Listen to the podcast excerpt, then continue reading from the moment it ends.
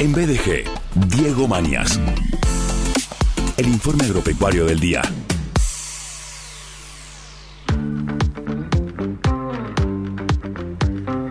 Él es periodista especializado en agro, eh, presente en Viaje de Gracia periódicamente. Este informe que tiene que ver con lo agropecuario, eh, también ha narrado aquí en el programa viajes suyos, por ejemplo, al sur argentino y su recorrida por estancias de Benetón, también a Mesopotamia Argentina, Mesopotamia Argentina, eh, resultados de insumos biológicos, sustentabilidad, químicos, salud y producción de alimentos. Hoy llega para hablar de lechería argentina, eh, ya que la semana anterior hizo una gira por la cuenca lechera de Santa Fe, es decir, la cuenca central argentina. Es un pescador de historias. Diego, querido, bienvenido. Hola, ¿qué tal Sergio? Muchas gracias por la presentación. Y sí, como decís vos, eh, casi permanentemente de gira recorriendo diversas producciones de, de nuestra vasta geografía productiva, por decirlo de alguna forma. Digo, eh, esos viajes son trabajo, claro que sí. Sin embargo, me parece a mí que también forman parte de tus pasiones el hecho de viajar y, estamos hablando de, viajes eh, profundos, de viajes eh, casi antropológicos. No es que es el viaje de la foto, sino que es el viaje de la búsqueda, del hallazgo, del encuentro, de la indagación. Sí, sí, sí. A ver, uno imagino que eh, la mayor parte de la gente que no conoce del sector agropecuario o que vive en ciudades o aquí alrededor de Rosario, eh, se queda con la foto de que el campo es eh, soja, maíz, trigo y vaquitas. no, las vaquitas negras, no las blancas y negras que suelen ser usadas para lechería. Bueno, ahí hay una discusión sobre lo que se usa en las carnicerías, etcétera. Pero cuando uno arranca en esto, se, se empieza a hacer parte del ADN de uno, de viajar y recorrer por esto, ¿no? Esto que hablamos muchas veces, de que eh, el interior del país, por decirlo de alguna forma, el, país en su conjunto, vive el ritmo del sector agropecuario. Sacando las grandes ciudades, todo el resto de las provincias eh, viven del sector agropecuario directa o indirectamente, y como vos decías, eh, la lechería es quizá uno de los ejemplos más claros de, de la cultura del campo, de la cultura generacional, de esto que se pasa de abuelos a padres a hijos, y ahí, bueno, en ese marco, la semana pasada hicimos una recorrida por lo que es la cuenca lechera, se podría decir, la más importante de la Argentina, que es en el centro oeste de la provincia de Santa Fe, aquí muy cerquita, eh, diría desde Esperanza hasta Sunchales más o menos, se concentra el grueso de la producción láctea eh, de Argentina. Después hay otras cuencas más chicas, pero la importante la tenemos aquí en Santa Fe. Diego, ¿cómo, ¿cómo son criadas las vacas? ¿Cómo se tratan a las vacas lecheras? A estas vacas nos referimos. ¿Y, cómo es eh, esta, este proceso entre ordeñar vacas hasta que la leche llega a un sachet, por ejemplo, que después compramos eh, en un mercado?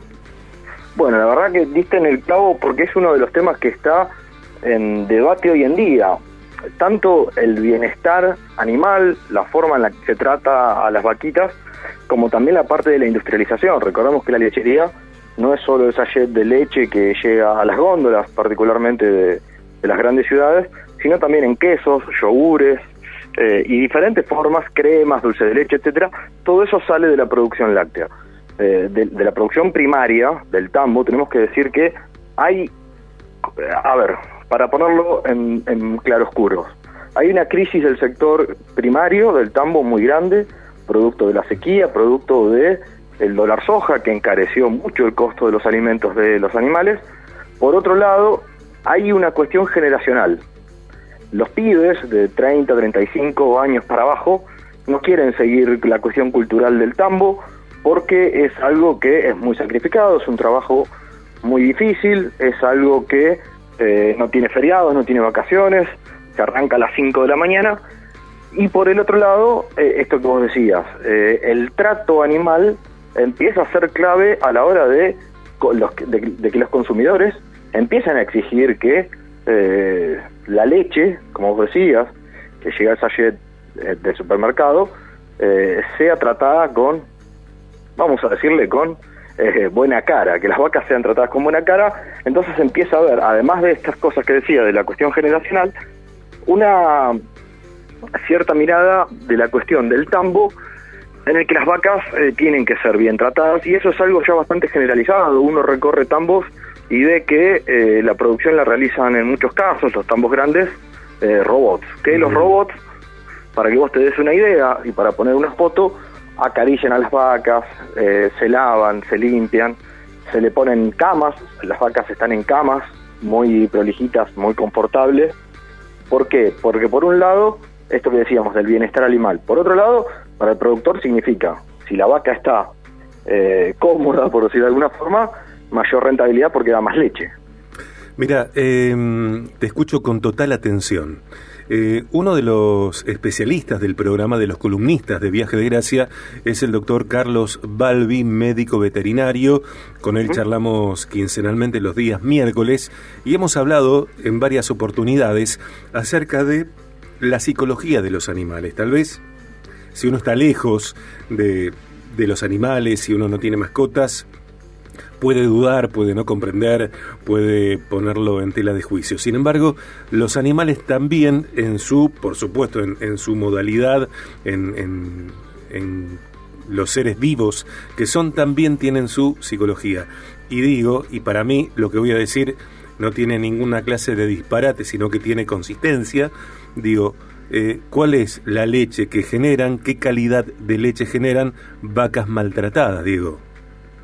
Sí, a ver, en el sector primario lo que más se mira es más que la calidad, porque el mercado no lo paga, es la cantidad. La cantidad. Y, también tiene que ver con esto, una vaca bien tratada produce más. Hoy en día eh, hay ciertos métodos, estoy de acuerdo con esto que vos decís, hay ciertos métodos, como este que, que te decía, de las camas confortables, para que las vacas se sienten, se acuesten, esperen el ordeñe, de forma que quizás hace 20 años no se veía. Hace 15 o 20 años una vaca enferma iba al tambo y se la ordeñaba igual, por más que dé muy poquito. Hoy en día una vaca que está enferma, que está renga, que tiene algún problema, producto de, no sé, de que pisó una piedra o alguna otra cuestión eh, accidental, te diría, pasan un tiempo en una enfermería, porque el sector se dio cuenta, el sector primario, los tamberos se dieron cuenta que una vaca bien tratada y en buen estado da mucho más y tiene más, por, decir, a ver, por decirlo de alguna forma media dura, tiene más vida útil una vaca, por, por ponerlo en términos de producto, digamos, como si fuese un televisor. Eh, la vaca bien tratada tiene más vida útil, da más leche y por más tiempo. Hace 15 o 20 años eh, la vaca se ordeñaba igual, esté como esté, tenga enfermedades, esté renga, etcétera. Hoy en día es muy raro ver una vaca que entre al ordeñe eh, a la sala de ordeño donde se le saca la leche, rengueando con algún problema. Mm. Uno, uno visita y ve tambos chiquitos de 300, 400 vacas, eh, que eso, para que tengas una referencia, es un tambo pequeño, sobre todo de, familiares, de una empresa familiar, donde por lo general hay un corral donde hay unas siempre 10, 15 vacas que están en la enfermería, que es lo que se llama, donde estas son tratadas con otro cuidado, un veterinario que las visita diariamente, y una vez que ya están en condiciones y están bien, bueno, vuelven al circuito comercial, al circuito comercial o al circuito productivo del ordeño. Mm. Digo, y esta mirada, esta visión, este tratamiento eh, que describís eh, hacia las vacas, eh, ¿cuánta receptividad encuentra entre los productores históricos, tradicionales, ortodoxos, en esa mentalidad? ¿Cuánto cuesta o no insertar esta modalidad, este, esta forma de, producción que, es empática y que no solamente favorece a las vacas, sino también a quienes consumen lo que las vacas generan. Mira, yo te diría que por una cuestión de necesidad casi 100%. ¿Por qué resalto esto de la necesidad? Por esto que decía, de que una vaca en buen estado da más. Y en un contexto en el que los tamberos la están pasando realmente muy mal, hay una crisis muy fuerte y muchos tambos, familiares y chiquitos, están cerrando, eh, mantener una vaca funcionando durante más tiempo y dando leche es casi una obligación y una necesidad. Hoy en día no tiene ningún sentido con los pocos márgenes que tiene. Por, a, ver, te lo llevo a términos económicos, ¿no? Eh, estos márgenes muy magros que tiene hoy la lechería, si vos pones una vaca y en dos años deja de dar porque la trataste muy mal o porque le hiciste dar leche en momentos que no. Y además hay otra cuestión, que la vaca tiene que entrar en el servicio para dar leche, o sea, eh, la vaca no se preña más adelante, o sea que a la larga, vamos a poner tres años, esa vaca eh, prácticamente la tenés que sacar del circuito y mandar a faena porque no da. Entonces, por una cuestión de necesidad ante este contexto, te diría que la aceptación es 100% de este trato porque no les queda otra. No creo que en muchos casos los productores lo hagan eh, por fijarse que la vaca esté bien, sino porque no les queda otra y de esta forma eh, tienen ganancias durante más tiempo. Eh, ¿Qué es lo que más te gusta de viajar, de recorrer? Y en, parte conocer este tipo de historias, conocer historias de, tamberos. Por ejemplo, la semana pasada eh, conocí un, un tambero que estaba, en realidad era un productor ganadero que está por abrir un tambo en el sur de la provincia de Buenos Aires, allá por Patagones, bien lejos. Eh, y, obviamente la pregunta es, eh, con esta crisis que tiene el sector lechero, eh, con sequía, etcétera, ¿cómo vas a abrir un tambo, digamos? Vos estás loco. Y bueno, la, verdad que la persona me decía que un poco sí, que se jugaba mucho por necesidad, y esas historias, conocer eso de que quizá uno lo lee de los informes, uno que trabaja todo el tiempo con información agropecuaria, que va y viene, redacciones, a informes técnicos donde hablan que la lechería está en estado terminal. Bueno, conocer historias de gente que apuesta por un sistema lechero a contracorriente, digamos, me parece que eso es lo más lindo que tiene, por lo menos viajar y ser periodista agropecuario. Y vuelvo a esto del principio, más allá de la foto que se tiene de que el campo es soja, maíz y vacas. Eh, hay mucho más de eso y hay mucho más del campo y de los viajes y de conocer protagonistas que obviamente excede a lo que dicen los informes, a los que dicen las notas periodísticas, a lo que se excede, eh, básicamente lo que se dice permanentemente. Eh, hay, hay historias y gente que le pone un rostro y son protagonistas muchas veces de cambios y de revoluciones que tiene el sector agropecuario y que después se traslada, como hablamos casi a diario, eh, en góndolas, en supermercados, en producción de carne, etcétera. Las penas y las vaquitas se van por la misma senda, las penas son de nosotros, las vaquitas son ajenas, ajenas canta Atahualpa Yupanqui en el original de El Arriero, eh, que también tiene su tremenda versión a manos de la planadora de Divididos. Digo, querido, si tuvieras un tambo, ¿en qué lugar te gustaría fundarlo? Ah, qué hermosa pregunta. Y por una cuestión productiva, yo diría alrededor de Rafaela, porque es donde se, este, tenés los insumos y todo más cerca pero qué sé yo, yo mi corazón siempre va para el lado de Entre Ríos. Eh, si pudiera, o La Pampa, eh, a esos, esos lugares me parece que son eh, hermosos para producir y para empezar a hacer cosas que no son habituales en la zona y que tranquilamente se puede, como este caso que te decía de un productor de Carmen de Patagones, por ejemplo, que va a poner un tambo. me parece que iría por ese lado, Entre Ríos o La Pampa. Bueno, yo digo que tengas tres en principio. Uno en Rafaela, otro en Entre Ríos, otro eh, en La Pampa. ¿Está? No, ojalá, ojalá, ojalá que sea. No es fácil, no es fácil. Y en La Pampa más que nunca se da esto que decía Tahualpa Yupanqui, de que las vaquitas son ajenas, porque La Pampa tiene muchísimas más vacas que personas y los dueños son cuatro. Estamos disfrutando la columna de Diego Mañas en BDG, hoy charlando sobre lechería argentina, a partir de uno de sus nuevos, de, sus viajes recientes, la semana anterior, Diego hizo una gira por la cuenca lechera de Santa Fe, la cuenca central argentina. Eh, ¿Qué nos quedó en, por decir, Diego?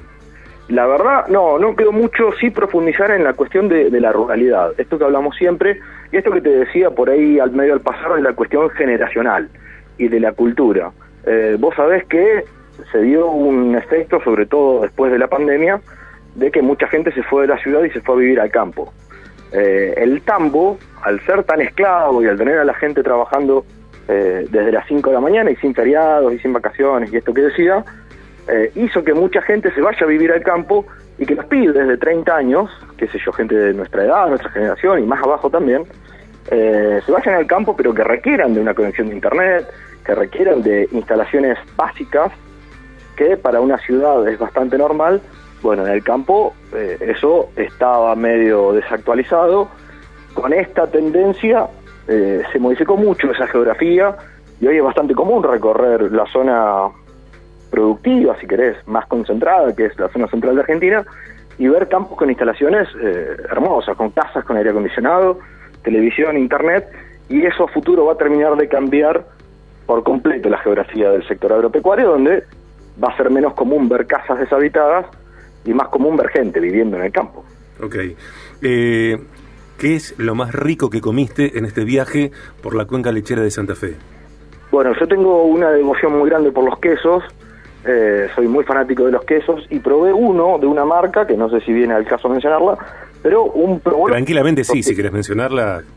Sí, es una, es una empresa familiar de esa zona que se llama La Quesera, eh, que tiene un, lo recomiendo si alguien lo puede encontrar, eh, un queso provolone de esos duros que se cortan con, con cuchillito, eh, tremendamente rico, bien picante, muy sabroso, y para aquellos que gustan más los dulces, a mí me gustan más los salados, el dulce de leche de El Rosquinense, es la marca, de hecho ambos, el queso y el dulce de leche, salieron campeones del concurso de quesos y de dulces, así que eh, recomiendo recorrer la zona y probar el rosquinense y los quesos de la quesera. Digo, ese queso con un tinto, o dos. Ese queso, sí, con, o, sí, o tres. Depende, la cantidad. La o todos con un merlot creo que va muy bien. Me encanta, me encanta. Hey, feliz cumpleaños porque el miércoles anterior, justamente porque estabas de viaje, no llegaste a la radio para ser parte presencial del festejo de los 13 años de Viaje de Gracia. Eh, el cumpleaños también es tuyo, para mí es un festejo colectivo, así que también para vos, feliz cumpleaños. Sí, la verdad no, lo tenía presente, y no lo quería dejar pasar. No pude estar el miércoles presente, pero bueno, aprovecho y, y, hago, te recibo el saludo a vos y a todo el programa y a toda la, gente que hace posible el programa Viaje de Gracia. La verdad que es un placer enorme formar parte de este, de este proyecto tan lindo. Eso es recíproco eh, y bueno, seguramente en alguna alguna vez eh, te venís a la radio con eh, los quesos de la quesera. Yo también soy más del, dulce. del team salados, ¿eh? Para mí. Bueno, entonces llevo un queso o un salame para picar. Yo pongo el merlot, si te parece. Bien, dale, dale. Buenísimo. un abrazo, gracias. Abrazo grande, Sergio. Hasta luego.